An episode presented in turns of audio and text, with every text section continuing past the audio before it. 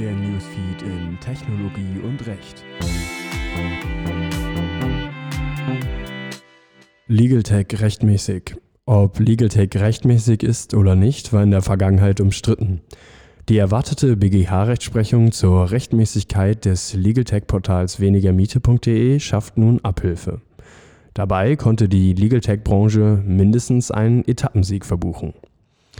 BGH Legal Tech ist rechtmäßig. Der BGH hat entschieden, dass die Tätigkeit von wenigermiete.de als Inkassodienstleister noch von der Befugnis gedeckt ist, Inkassodienstleistungen gemäß 2 Absatz 2 Satz 1 RDG zu erbringen. Dies folge bereits aus dem eher weiten Verständnis des Begriffs der Inkassodienstleistung, von dem der Gesetzgeber im Rahmen des RDG und auch das Bundesverfassungsgericht ausgegangen sei. Das RDG diene dazu, die Rechtssuchenden, den Rechtsverkehr und die Rechtsordnung vor unqualifizierten Rechtsdienstleistungen zu schützen. Demgemäß bestimme § 3 RDG, dass die selbstständige Erbringung außergerichtlicher Rechtsdienstleistungen nur in dem Umfang zulässig ist, in dem sie durch das Rechtsdienstleistungsgesetz oder andere Gesetze erlaubt wird ein solcher Erlaubnistatbestand finde sich in § 10 Absatz 1 Satz 1 Nummer 1 RDG wieder. Nach dieser Vorschrift dürfen registrierte Personen, welche im Rechtsdienstleistungsregister eingetragen sind, aufgrund besonderer Sachkunde Rechtsdienstleistungen im Bereich der Inkassodienstleistungen erbringen. Das gelte auch für wenigermiete.de. Die Kritik am Urteil. Der Deutsche Anwaltverein warnt vor weitreichenden Folgen für den Anwaltsberuf.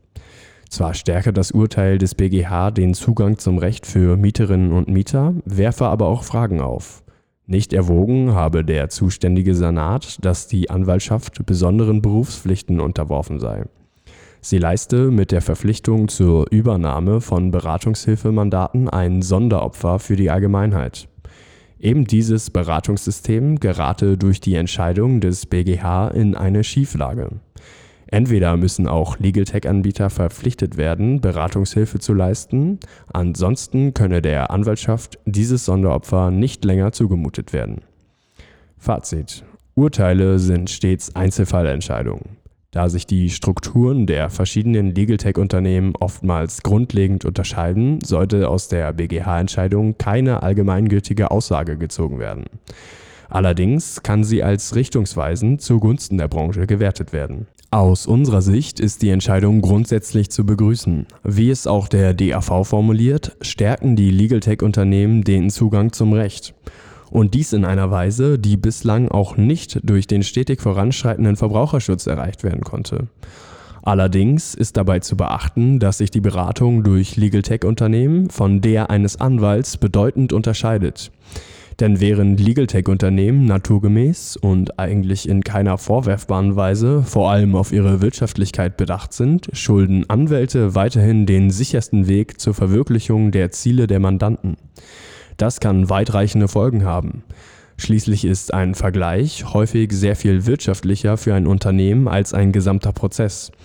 Ein Vergleich bedeutet oftmals aber auch, dass Rechtspositionen des Auftraggebers Einbußen erfahren. Soweit die Entscheidung für einen Vergleich lediglich aus wirtschaftlichen Gesichtspunkten und nicht aus Sicht des Auftraggebers getroffen wird, bedeutet das gleichfalls, dass ein Verfahren vor Gericht für den Auftraggeber eigentlich lohnenswerter ist. Eben letzteren Weg schuldet damit auch ein Anwalt, ein Legal Tech-Unternehmen hingegen nicht.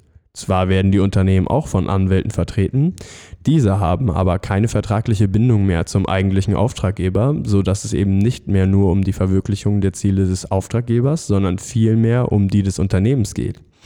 Insofern muss die Wahl für oder gegen ein Legal Tech Unternehmen stets unter diesen Gesichtspunkten getroffen werden.